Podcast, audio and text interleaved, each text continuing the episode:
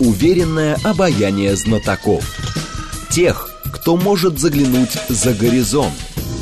Они знают точные цифры и могут просчитать завтрашний день. Умные парни. Вновь и вновь выходят в прямой эфир, чтобы многое нам объяснить. Программа предназначена для лиц старше 16 лет. 15 часов 6 минут российской столицы. У микрофона Анна Соловьева. Здравствуйте. Это программа «Умные парни» на радиостанции «Говорит Москва» 94,8 FM. Эм. И у нас сегодня в студии Олег Буклемишев, а, директор Центра исследований экономической политики экономического факультета МГУ. Олег Витальевич, здравствуйте. Здравствуйте. Я напомню, наш координаты. СМС-портал плюс семь девять два пять восемь восемь восемь восемь девять четыре восемь. Телеграмм для сообщений «Говорит МСК Бот». А, телеграм-канал со всеми последними новостями «Радио говорит МСК». Там же идет прямая прямая видеотрансляция эфира, еще э, одна такая же трансляция на YouTube-канале «Говорит Москва», и в социальной сети э, ВКонтакте. Вроде я ничего не забыла, да, все объявила. А, ну что ж, начнем, да, знаете, с чего я хочу начать нашу сегодняшнюю беседу? Ну, вот с последних новостей. Совет Федерации одобрил базовый закон для введения цифрового а, рубля. А, что это такое? многие люди, ну, обычные обыватели, до сих пор не понимают, зачем нужен цифровой рубль, почему именно сейчас, а, что он дает, что это такое, что это за расчетная единица и кто будет этим пользоваться. Понятно. Значит, э, почему именно сейчас я не смогу ответить на этот вопрос, видимо, просто доехало. Вот сейчас оно докатилось. Uh-huh улита ползла, ползла и доползла. Э, этот э, формат, скажем так, денег э, в последнее время стал достаточно популярным, многие центральные банки с ним экспериментируют. Вот представьте себе, что у вас в кармане не кэш, к которому мы привыкли, не вот та наличность, а в телефоне приложение, где указано, сколько у вас этого кэша содержится на счете, непосредственно на счете в Центральном банке. Вот, собственно, ага. и вся премудрость. То есть вместо э, вот этих грязных бумажек и э, тем более мелочи, да, у человека может в кармане вполне лежать телефон, а на телефоне будет вот указано то количество денег, которое у него имеется. То есть, и... то есть это не то количество денег, которое у меня в приложении, там, например, Сбербанка, а это в приложении да. Центробанка. То, что предложение Сбербанка, это обязательство Сбербанка перед вами, угу. это очень важно. Это деньги частные, можно сказать, да? А тут это деньги непосредственно, которые вам должен Центральный банк, естественно, это самые надежные деньги. Точно угу. так же, как купюры. Но в отличие от э, э, обычных купюр, естественно, деньги, которые у вас находятся на счету в Центральном банке, банке, их и украсть невозможно, и подделать сложно, и так далее. То есть удобство с этим связанное, безусловно, есть. А это полный контроль. Это и полный контроль тоже, это полная деанонимизация, угу. это полный контроль, и это зависимость в том числе и от кибер угроз э, гораздо больше, чем мы испытываем сегодня. Uh-huh. Поэтому э, эксперименты эти катятся потихонечку, они э, во многих странах, вот Китай часто приводит в пример, там, ну, как сказать, более 100 миллионов человек являются держать, ну, по китайским меркам... Ну, как-то мало, 100 Да, да, 100, да, ну, более 100, я уж mm. не знаю, у меня цифры, не, может быть, не, не самые свежие. Э, вот держат э, на счетах эти цифровые юани Китайского народного банка. Но, строго говоря, пока погода это все не делает, люди по-прежнему предпочитают иметь в кошельке нечто осязаемое, и э, любовь к подобного рода деньгам у народа еще не проснулась. Угу. Ну, она не проснулась, понимаете, многие же думают, что это как вот антиутопия, когда нас будут полностью контролировать. Э, собственно, ну, это поэтому. антиутопия давно с нами, да, вот, ну, чего ж там греха таить? Любой централизованный расчет, да, вот все, что идет через Центральный банк, через Сбербанк, ну, сильно это отличается вот от той антиутопии, о которой сейчас говорите вы. Я думаю, что не очень сильно. Угу. Поэтому, тем более, уследить за этими миллиардами, триллионами транзакций, это, знаете, такая задачка архисложная, и, судя по всему, судя по тому, что у нас происходит в системе, э, многие как раз опасные сделки или сделки подозрительные ускальзывают из-под этого контроля. Угу. Поэтому, ну, я бы, наверное, этого не боялся, но людям это, как правило, не нравится. Угу. А от цифрового рубля а, перейдем сейчас а, к нашему обычному привычному рублю, который вот как раз просел тут за последние дни, а, так, ну, довольно заметно, да. А какие перспективы в связи вот с этим российской экономики? Я вот читаю всякую аналитику, есть люди, которые обвиняют напрямую Центробанк в этом, вот, в том, что сейчас рубль просел заметно, да, и, соответственно, ждут от Эльвиры Набиулина еще и повышение ставки 21 числа числа аж там на один процентный пункт. Ну, э, Эльвиру Набиулину, мне кажется, в этом винить э, смысла никакого не имеет. Э, не то, что он не имеет к этому отношения, но наш Центральный банк достаточно давно, еще в 2014 году, ну, почти 10 лет назад, заявил, что он не стремится ни к какому курсу, что для него то, что происходит на валютном рынке, становится важным лишь тогда, когда это угрожает общей финансовой стабильности, и, строго говоря, с тех пор Центральный банк достаточно серьезно придерживался э, вот этого своего принципа. Более того, в нынешней ситуации Центральный банк даже если захочет, Вмешаться-то особенно не сможет, поскольку основное средство вмешательства Центрального банка на валютном рынке – это валютные интервенции, угу. которые мы же с вами следим не за курсом юаня, я думаю, что вот никто из здесь сидящих в, э, в вашем большом зале просторном не сможет пока еще нет, наизусть пока нет, сказать, да, да, да. сколько курс юаня к рублю. Все следят за другими немножко курсами. Вот на этих рынках Центральный банк, ну, давайте по-честному, особо ничего поделать не может, поскольку у него заморожены вот все эти резервы, ну, или где-то они, э, они спрятаны, я не знаю, что там на самом деле реально произошло, но формально у Центрального банка нет резервов не в евро, и почти нет резервов в долларах, то есть там какие-то копеечные остатки, uh-huh. которым пользоваться он по большому счету не может. Этого недостаточно для того, чтобы э, стабилизировать ситуацию на валютном рынке, где обращаются гораздо большие суммы. Вот, собственно, и все. Повышение процентной ставки, да, это один из мотивов, который высказывается сейчас экспертами, что Центральный банк повысит ставку в предстоящую пятницу, но я бы сказал, не главный. Это такой вот вторичный мотив, который сам Центральный банк выпячивать ни в коем случае тоже не будет. Угу. А, вообще вот это вот снижение а, курса рубля, да, о котором все говорят, на самом деле действительно много об этом говорят, а у кого-то прям, ну это все, это катастрофа, ну действительно катастрофа или все-таки нет? Ну, как вам сказать? Ну, снижение курса, насколько он снизился у нас? Там процентов на 10, даже меньше, наверное. Ну, за, за несколько дней сейчас. Ну, не за несколько, да. ну, за, за неделю с uh-huh, лишним, uh-huh. да. И это, поскольку это наложилось на достаточно серьезные политические пертурбации внутри страны, я имею в виду Пригожинский марш, собственно, началось... Uh-huh параллельно этому. Ну и э, то, что происходит на экономическом фронте, тоже, в общем-то, особенно не э, радовало в, э, параллельно происходящим политическим событиям. Так что, на мой взгляд, люди это восприняли, ну, не то, чтобы как должно, для меня это, ну, как сказать, ну, дав, давно, давно ожидаемый эффект, да, потому что страна уже полтора года находится в противостоянии, ну, всему окружающему миру, я так, э, наверное, не надо так говорить, коалиции, которая превышает э, ее по объему ВВП, ну, раз это в 20. И э, что, что страна умудрилась год из, этого, из этих полутора лет держать ну или сохранять валютный курс примерно таким, каким он был до этих событий, это, конечно, это фантастика, такого быть не может по всем законам экономики. Вот эти законы экономики, они, э, наконец, э, сыграли, реализовались, они, как правило, рано или поздно берут свое. Угу. А, вопрос слушателя. Стратегический инвестор спрашивает, почему наш фондовый рынок практически не реагирует на негатив и продолжает расти? Демарш Вагнера, диверсия на Крымском мосту, все прошло практически незамеченным.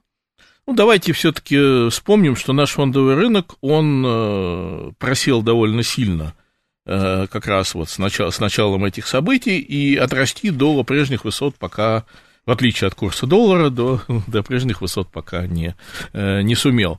Э, что принимают во внимание игроки фондового рынка, конечно, давно было замечено, что политические события, теракты, э, войны, разрушения на них оказывают гораздо меньшее воздействие, чем э, непосредственно касающиеся фондового рынка вещи, ну, там, размер ожидаемых дивидендов, то, что реально происходит, вот то, что из новостей сегодня считывается. Это такая мелкая, короткая информационная игра, которая, ну, по большому счету, все большие политические и экономические вещи, вещи уже в ценах сидят, они уже держатся в подкорке всеми трейдерами, поэтому они стараются отыграть, конечно, нечто позитивное, но вот э, а негатив уже там. Вот все этот негатив про него знают, может быть, он стал немножко сильнее, чем люди ожидали, но, в общем, полным сюрпризом для игроков, мне кажется, это все равно не стал. Угу.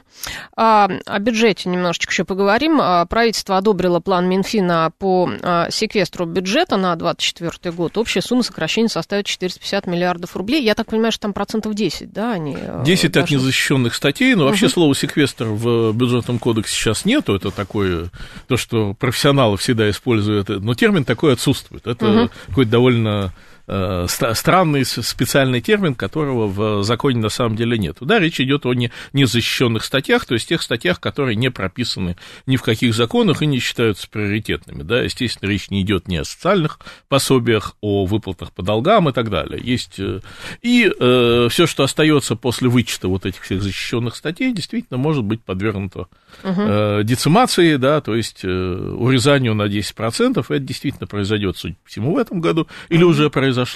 И э, пока непонятно, от каких величин это должно произойти и в следующем году. Угу. Ну, от этого нам никуда не деться, потому что у нас дефицит есть. Ну, дефицит это с ним многие живут, и с дефицитом гораздо, гораздо большего размера. Это просто одна из мер, которая призвана этот дефицит контролировать. Она погоды, э, наверное, не делает, но в сумме с э, другими мерами, ну, что-то привносит вот в эту общую бюджетную копилку, это да. Больших дефицитов у нас принято исторически бояться, и поэтому угу. э, будут сражаться. Угу.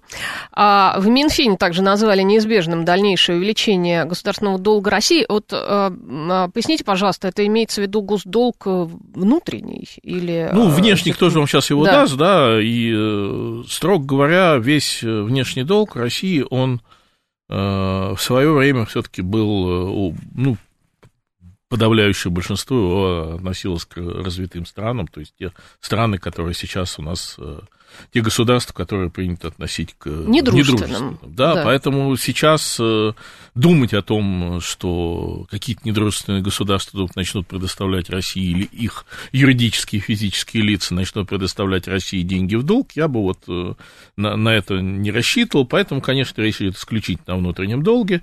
И э, внутренний долг, он в последние годы действительно рос по сравнению с внешним, который стремительно сокращался. Угу. Так это, по всей видимости, будет продолжаться и в будущем. Ну, э, ничего плохого, наверное, в этом нет, ничего странного нет. Но ну, такой... Э, да, они просто mm. хотят удержать его в границах 20%, да? Ну, мне кажется, что это символические цифры. И 20, и 25, и даже 30% это, ну, абсолютно не опасные и по мировым меркам смешные. Ну, просто по сравнению с США это же смешно. Это абсолютно да? смешно смешные цифры, но, понимаете, речь же не идет об там, абсолютном объеме этого долга, и он мало кого волнует.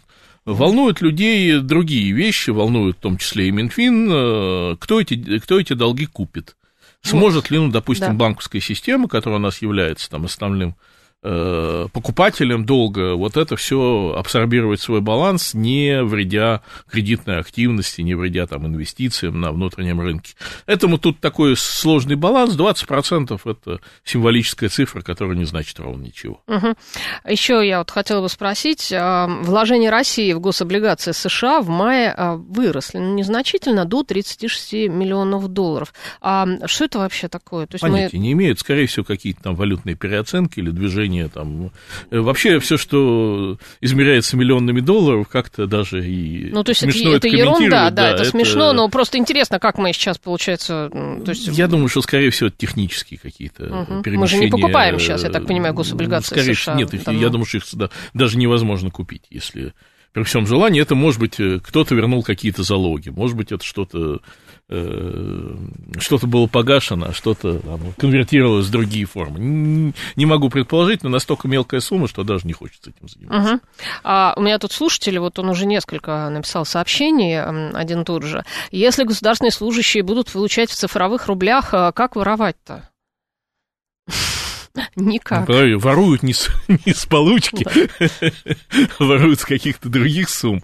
Если вам зарплату будут платить в цифровых рублях, ну, я думаю, что все-таки больш, большая часть экспериментов, которые проводятся, она предусматривает конверсию. Не, не хотите иметь цифровой рубль? Да идите вот в банке, получите с этого цифрового рубля обычные наличные. Хотите, переведите это там угу. в тот же самый э, коммерческий банк, любой, который вам нравится, и у вас деньги станут, э, перейдут из долга центрального банка вам, перейдут в долг коммерческого банка вам. В этом смысле никакой проблемы нет. А что касается э, воровства из других источников, ну, там же это все по-другому организовано, и работает совершенно иначе. Это, схема эти многообразна, просто достаточно почитать газеты, чтобы понять, как это происходит.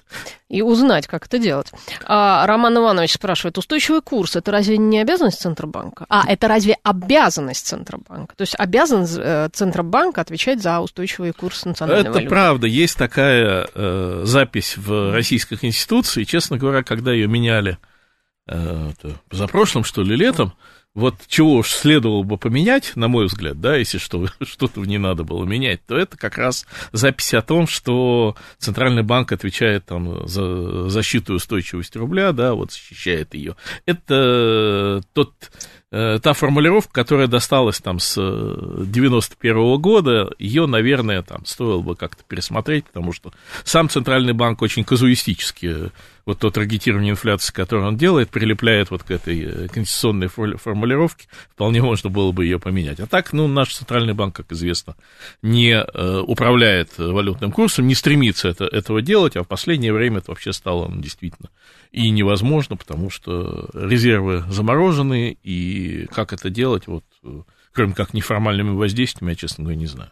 А, а как вы относитесь вот э, к критике э, Эльвиры Бюльны как центробанкира, потому что я часто, часто приходится читать, да, очень многие любят э, кидать в ее сторону негатив, а, то ли от себя сбрасывают, или с кого-то еще. Но почему во всех бедах, в каких-то проблемах у нас принято а, обвинять Центральный банк? Вот не Минфин, ни кого-то еще, а именно Центральный банк. Ну, это понятно. Почему? Потому что Центральный банк занимает такую особую позицию в системе органов государственной власти. Он как бы внутри государства, но одновременно вне его. Он подотчетен э, Государственной Думе, но при этом э, вот в, в правительственную систему не вписан. И вот этот особый статус, он действительно вызывает некие, э, ну, не то чтобы подозрения, но опасения, что там что-то происходит не то. Тем более, uh-huh. что Центральный банк это же не бюрократический орган, это орган профессиональный, где люди своей репутацией отвечают за то, что они делают. Туда подбирают специально на работу профессионалов, эти профессионалы проходят соответствующее квалификационное утверждение, и то, что они делают, вот они отвечают перед, э, не только перед Государственной Думой, но и перед своей репутацией и совестью. Поэтому э, вот подходить с такими же мерками, как мы подходим к деятелям правительства или э, каким-то другим бюрократам, наверное, неправильно, правильно, поскольку Центральный банк это особый, он имеет особый статус буквально во всех странах. И я бы, честно говоря, отвечая на первую часть э, вашего высказывания, я бы не, не столь э, категоричен был и не относился бы так жестко к тому, что делает Центральный банк. Он делает, что может. Угу. Я хотела во второй части программы а, поговорить, да, о, так скажем, фактической национализации, да, вот компании Данон и Карлсберг, а, о временной передаче долей Росимущества, но мне вот просто слушатель задал вопрос, зачем правительство временно национализировало концерн Данон? После этого никто из иностранцев, а, да и наши инвесторы с нами не захочет иметь никаких дел. Неужели наверху не понимают? Ну, это сложная, вообще говоря, коллизия. Э, представьте себе на месте ну, вот, любого зарубежного концерна, который, ну, вот свою делянку здесь топтал, удобрял в течение многих-многих лет, а кто-то даже десятилетий концерн. Данон это очень давно. Данон это очень давно, годы. помните, на Тверской был магазин да, Данон, да, да, да я да, там, да. Э, дочке своей, которая уже за 30 лет, я там покупал вот эти самые йогурт первый угу. раз. Это, это все довольно давняя история. И вот в нынешней ситуации Э, поломалась логистика, поломалась э, расчеты, да, вот эта компания, э, этот бизнес вынужден существовать совершенно при головной uh-huh. конторе, которая находится за рубежом, в недружественном, как правило, государстве, он должен здесь продолжать бизнес, как бы ни в чем не бывало. И к автозаводам это относится, и к иностранным банкам. Вот просто поставить себя на место управляющих менеджеров этого предприятия, у них не так много выбора. Э, допустим, они хотят продать, они приходят, а тут есть правительственная комиссия, и правительственная комиссия им говорит, а вот э, подождите очереди, и очередь это, в общем-то, как говорят, довольно длинная. Uh-huh. А, а дальше э, вариантов не очень много. Вы либо сидите на заборе, продолжаете делать вид, что там у вас здесь сохраняется работающий бизнес.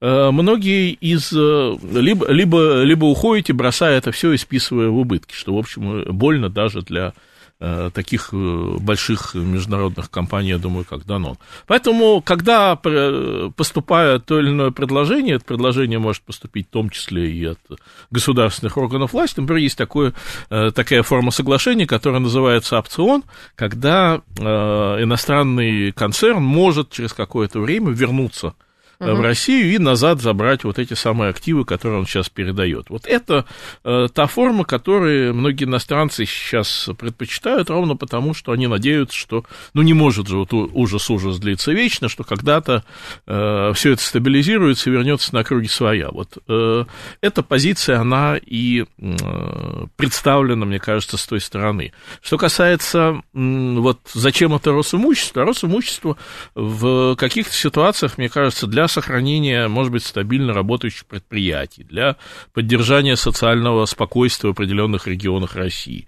Э, я не исключаю, что это рациональное действие выступать в качестве такого вот контрагента последней инстанции, который может взять эти активы на себя. Может быть, действительно временно, я не уверен, что Росимущество рассчитывает эти uh-huh.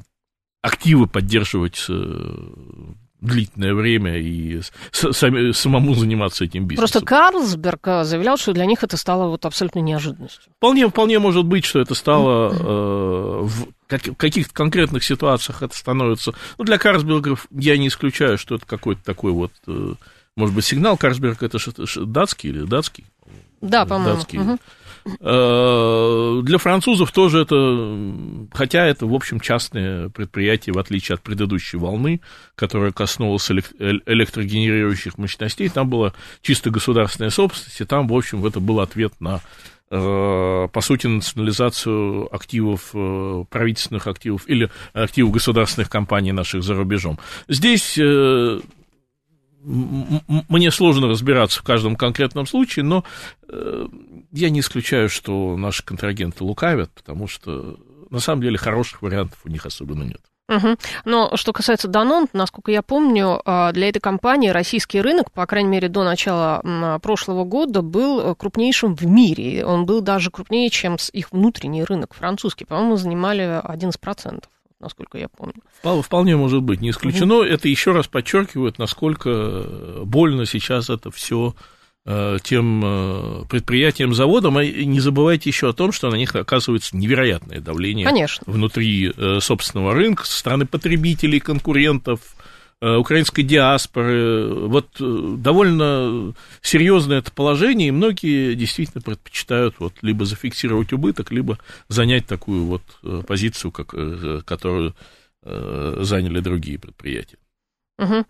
А, так, вопрос у нас есть еще один. Может ли у нас, в принципе, появиться согласованная экономическая стратегия? Мне кажется, что если наших ведущих экономистов запереть в комнате и поставить такую задачу, они переругаются через пять минут, пишет стратегический инвестор.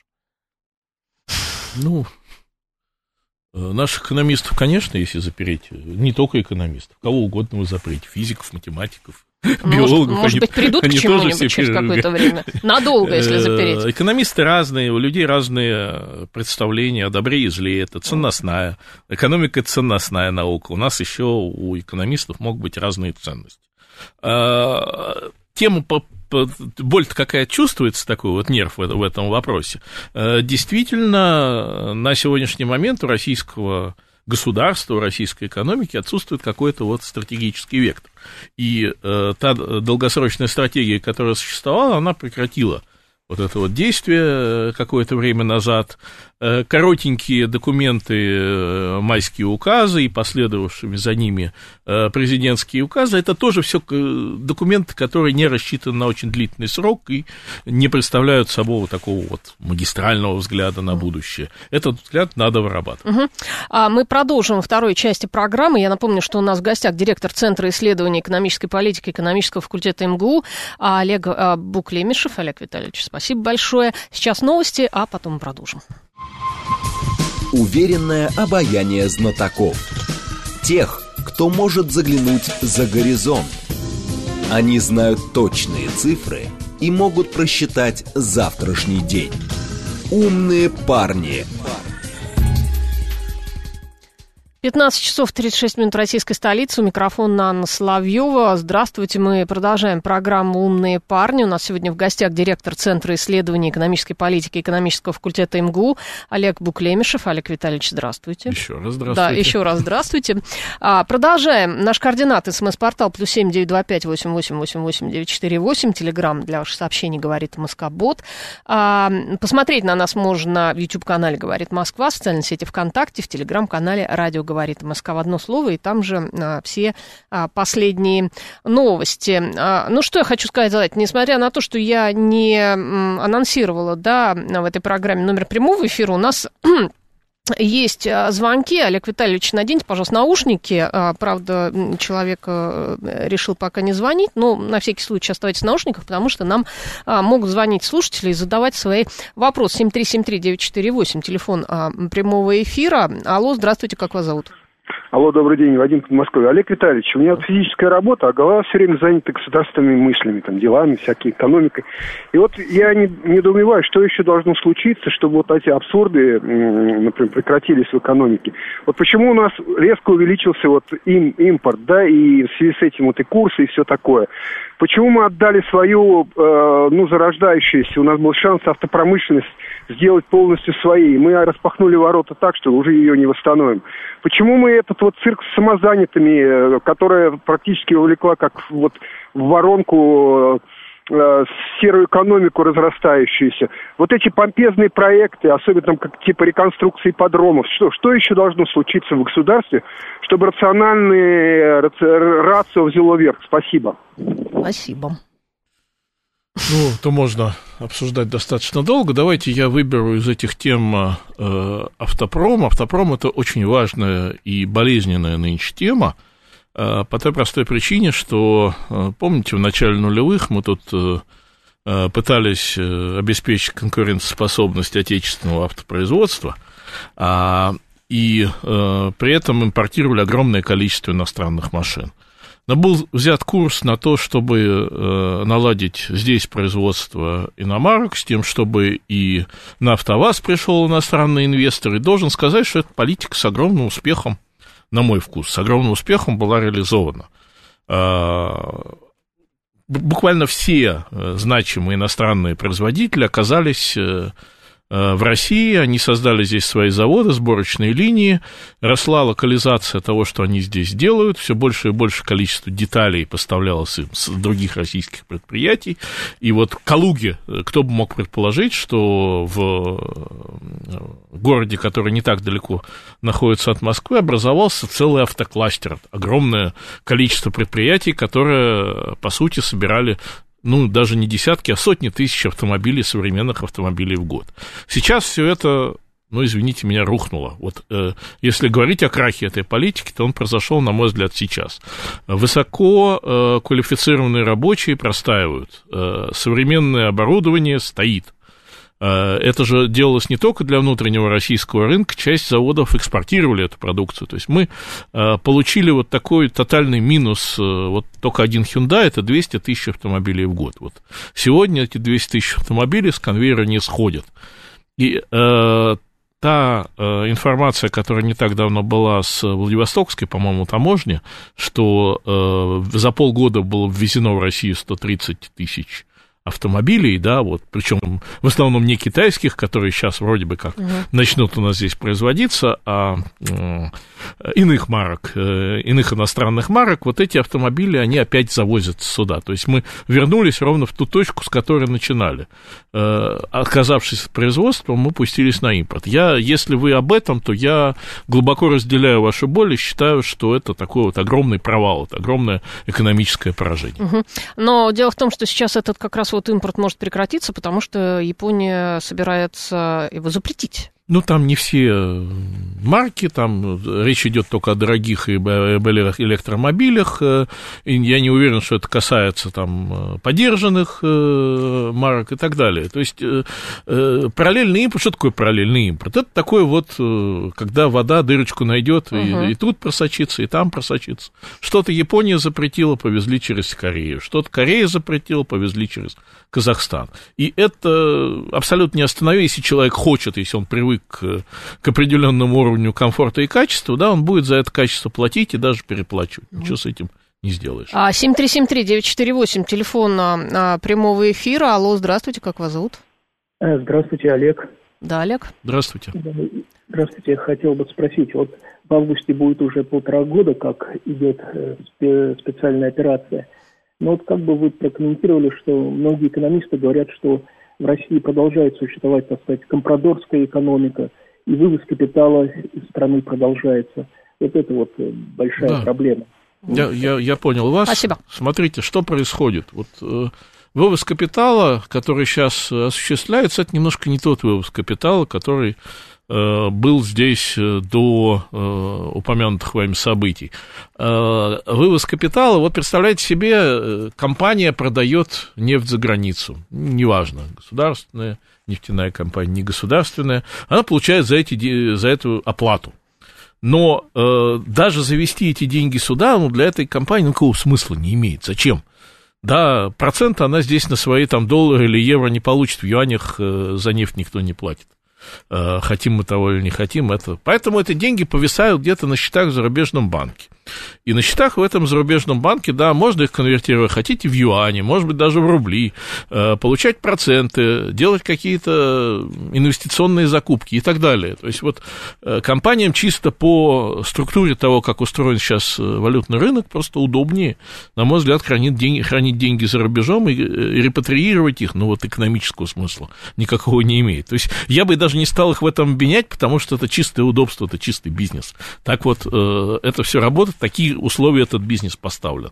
За, э, за рубли никто э, вас от дела покупать не будет, и эксперименты, которые на эту на этот счет проводились там и с газом, и с чем-то еще, они, ну, на мой взгляд, провалились, никаких встречных движений со стороны контрагентов нет, и компании нефтяные и газовые как продолжали торговать, так торгуют, и все это остается.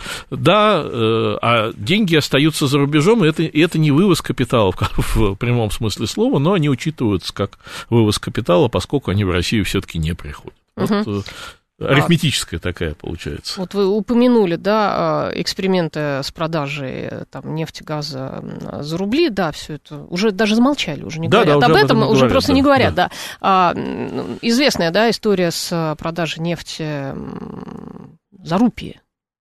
Да, это Интересно. тоже больная для меня история, да. ровно потому, что когда я работал в Министерстве финансов в конце 90-х годов, это вот рупии были такой Э, действительно головной болью, никто не знал, что с ними делать. И это, вот я не это знаю. был один из э, контрагентов, да. который был должен России, и они исправно действительно выплачивали деньги, но эти деньги поступали в рупиях. Угу. И вот эти рупии Минфин продавал на аукционах, ну, в основном покупателям чая индийского. Вот, видимо, с тех пор мы в осознании ситуации так никуда и не сдвинулись. Хотите э, валюты дружественных государств, получайте рупии.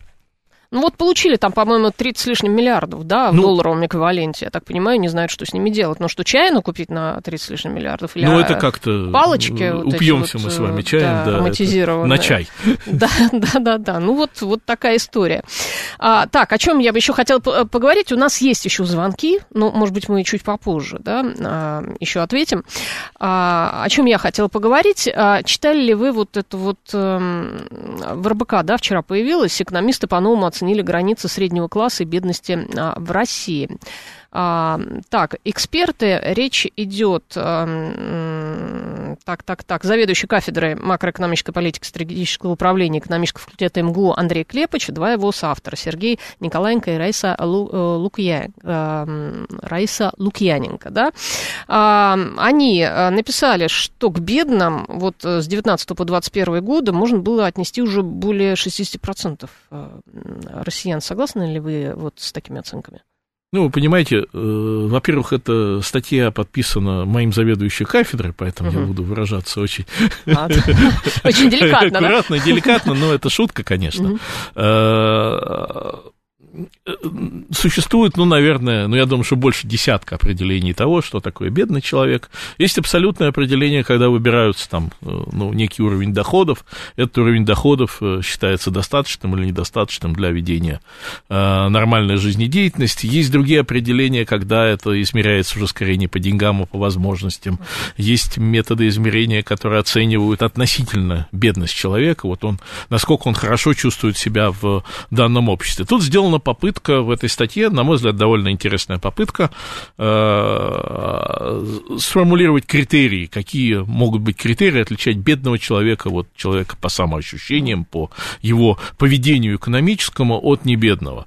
И по большому счету, мне кажется, самая интересная часть этой статьи не в том, кто куда относится, а в том, э, что э, с этим делать, да, что сделать с тем большим количеством людей, э, огромным количеством людей, десятками миллионов в любом случае, которые не могут поддерживать в России полноценный экономический рост. Вот э, любой экономический рост, он не может опираться исключительно на инвестиции. Очень любим об этом говорить. Да, это рано или поздно 50, более половины ВВП это потребление. И поэтому без э, того, чтобы у людей росли доходы, люди чувствовали себя нормально – хотели покупать что-то и думали об улучшении собственной жизни, вот без этого никакой экономики, никакого экономического роста не получается. Это самое главное, что нужно, мне кажется, знать об экономике.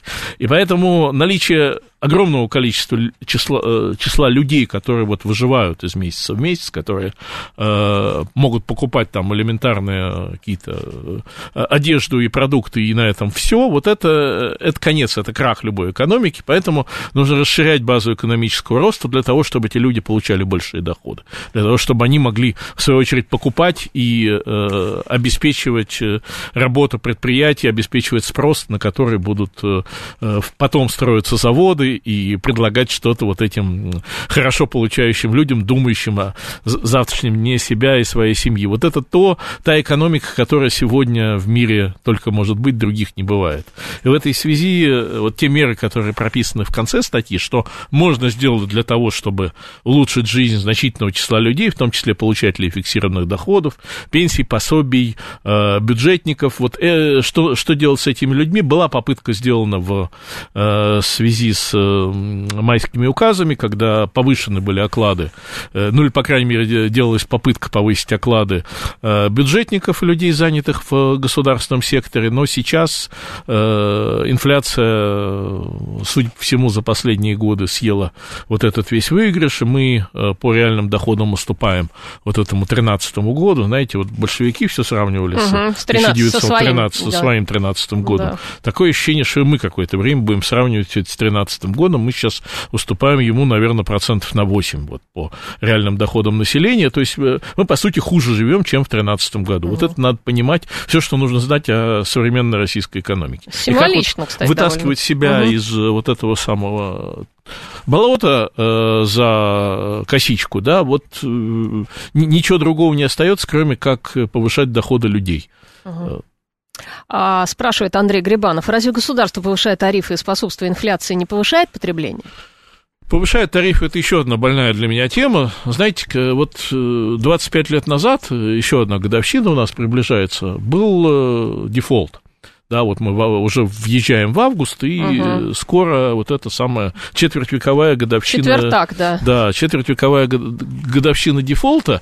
И э, что, чем этот дефолт был, ну, скажем так, э, замечателен, помимо того, что это было катастрофическое событие, поломавшее, мне кажется, вот во многом э, траекторию развития страны и так далее, это стало необычайным триггером для того, чтобы в России начался, наконец, динамичный экономический рост. Власти взялись за ум, начали вести нормальную экономическую политику, это касалось и бюджетной политики, политики денежно-кредитной и так далее. То есть вот э, это катастрофическое катастрофическое событие неожиданно переломило э, вот тот спад, который продолжался практически 10 лет постсоветский, и э, начало э, десятилетний непрерывный экономический рост с темпами выше э, мировых, о чем мы сейчас можем, ну, к сожалению, только мечтать. Угу. Вот это, это событие. Вот одним из факторов, может быть, э, не самым главным, одним из факторов того, что мы выкарабкались из дефолта, было то, что было принято решение в 1998 году, во второй половине года не индексировать тариф. А, и вот эта неиндексация тарифов, она в том числе помогло промышленности, помогло людям вот э, и так пережить и так высокую инфляцию без того, и э, это явилось вот хорошим вкладом в, в, в экономическое восстановление после дефолта. Я сейчас э, думаю на самом деле о том же, да, что было бы, наверное, неплохо и сейчас принять на себя. Но это вот, опять Повторить. же, это из тех стратегических да. решений, о которых мы говорили в первой части, да, что э, понятно, что естественная монополия, у них свои бюджеты, у них свои стройки, у них свое представление о том, кто и на, за что должен платить, но это то, ровно тот случай, когда, возможно, стоило бы Э, ограничить на какой-то период при э, прирост тарифов естественных монополий. Да, вот. А, а, интересная тема. Сейчас вот плавно перейдем. А, по поводу газа, да? У нас же э, проблемы у «Газпрома». Это же не секрет. Вот последняя новость, сегодняшняя, вчерашняя. Подземные хранилища газа в Европе заполнены более чем на 81%, на 81,5%. При сохранении текущих темпов страны ЕС могут достигнуть целевого уровня запасов 90%, газ, гораздо раньше сентября. Это может привести к резкому снижению цен, поскольку поступающий газ больше негде будет а, запасать. И еще а, к теме газа, да, по данным агентства Bloomberg, в прошлом месяце поставки российского СПГ в Азию сократились примерно на 15% до самого низкого уровня с августа 2021 года. Китайский импорт СПГ из России упал до 11-месячного минимума. А что у нас происходит с газом? Вот э, а где им, откуда доходы? То есть Газпрому-то надо переориентироваться, по сути, сейчас на ну, внутренний Ну, СПГ рынок. это не Газпром все-таки, это немножко другая, э, это другие компании ну, этим Да, но это трубо, трубопроводный газ, это вообще как бы... Э, про, про СПГ ничего не могу сказать, это надо глуб, глубже нырять в этот рынок. Что касается, ну, к Газпрому мы вернемся, что касается заполнения хранилищ, это еще один урок того, что рыночная экономика работает. Вот когда вся эта история начиналась, все говорили, о, там Европа замерзнет в первую же зиму. Потом стали говорить, что Европа в первую зиму тепло стало, да, поэтому Европа в первую зиму... Может, во вторую замерзнет. За, во вторую точно уже замерзнет. Сейчас да. выяснилось, что во вторую зиму Европа не замерзнет, и я э, осмелюсь предположить, что она не замерзнет вообще, потому что работают рыночные цены. И э, выяснилось, что легко можно заместить тот газ. Да, это получилось дороже, да, люди за это заплатили, но вот они, э, тем не менее, опровергли вот эти прогнозы, которые, которые их кошмарили, ну, порядка там года тому назад. И ничего не будет, никакого вот, э, если был какой-то стратегический план заморозить Европу, то я думаю, что этот план уже довольно давно рассыпался, и всем это стало очевидно. Теперь, что э, будет делать «Газпром», это тоже интересный вопрос, и он опять упирается в нашу предыдущую тему. Я как-то несколько лет назад э, путешествовал по Алтаю, и там было довольно хорошо видно, что мимо домов идет вот это эта самая труба газовая, uh-huh, uh-huh. но не все дома подключены uh-huh. далеко, да? Обычное и, явление, э, да, да. И это знак того, что людей просто не хватает денег установить оборудование uh-huh. и, возможно, даже оплачивать текущие платежи за газ. И э, это, это к вопросу о том, что, опять же, нужен динамичный экономический рост, нужно повышение доходов людей, чтобы «Газпром» на внутреннем рынке, если он думает э, компенсировать это на внутреннем рынке, чтобы это стало реалистичным. Все упирается в одно и то же. Мы должны думать сегодня об экономическом росте, не о чем-то еще, а именно об этом. Угу. А, так, Алексей Морозов. А, Анна, спросите, пожалуйста, эксперта, как можно повысить доходы при столь низкой производительности труда в России. Мы любим восхищаться Китаем, абсолютно забывая о том, что китайцы работают как пчелки. Ну, я не думаю, что китайцы работают как-то отлично от того, как э, привыкли работать россияне.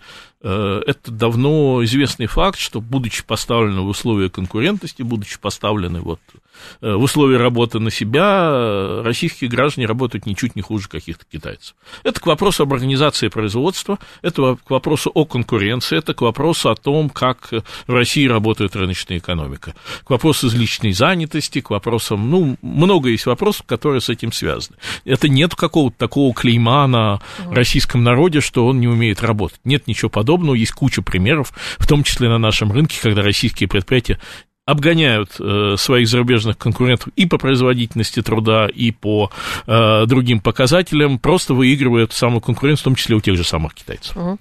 А, так, так, так, так, так, так. Еще был интересный вопрос. Сейчас, сейчас, сейчас. Руслан Дрокин. На рубль повышения доходов бизнес отвечает двумя рублями подражания своих услуг. Ну вот, э, если бы бизнес имел такой, бизнес же не волшебник, он продает только то, что можно продать и он не может продать больше, чем э, люди согласны заплатить. Чем больше вы повышаете цену, тем э, меньше спрос, тем большая доля доходов перемещается в другие сектора рынка. Вот у нас там исчезла возможность путешествовать за границу, тех, кто привык там, по крайней мере, ездить в западном направлении. И люди переориентировались на внутренний туризм. Вот э, удорожание одного вида э, услуг, оно приводит не только к э, уменьшению потребления, но и перемещению денег куда-то еще. Повышение цен далеко не все виды бизнеса могут себе это позволить на собственном рынке. Есть конкуренты, есть импорт, есть, в конце концов, другие направления, на которые люди могут потратить деньги. Никогда такого не бывает, чтобы вот один к одному даже повышали цены. Очень часто бизнес вынужден экономить на издержках и, и, или на своей прибыли для того, чтобы работать, да, продолжать работать дальше. Угу. У нас э, одна минута остается до конца эфира. А, задам вопрос, да, который планировала. А, США могут ввести санкции против Киргизии за помощь России в обходе ограничений. Насколько это критично, собственно, для нас, ну и для Киргизии? Ну, я бы, э, знаете, мне сложно говорить о том, насколько именно киргизский тоннель э, преодоления да, санкций важен не... на фоне относительно да, других. Да, да. Не исключаю, что не есть какие-то угу. для того признаки, что... Но это, мне кажется, сигнальчик о том, что вот от такого вот фронтального санкционного давления переходит противостоящая коалиция на удары по хвостам. Вот они начинают бить точнее, закрывать какие-то дырочки, и это уже видно и в Казахстане, Казани, это уже видно угу. и в других, в других направлениях. Э, страдают в том числе невинные российские граждане, но это все э, процесс, который будет продолжаться. Вот давайте э, смотреть на это именно так, он будет продолжаться, и убеж, убежим из Киргизии, перейдем куда-то еще, и там тоже вполне угу. может наступить ужесточение. Спасибо большое, спасибо большое, Олег Витальевич. У нас время нашего эфира подошло к концу. У нас в гостях был директор Центра исследований экономической политики экономического факультета это ИМГУ Олег Буклемишев. Спасибо большое за эфир. Это была программа «Умные парни». Анна Соловьева. Всем пока.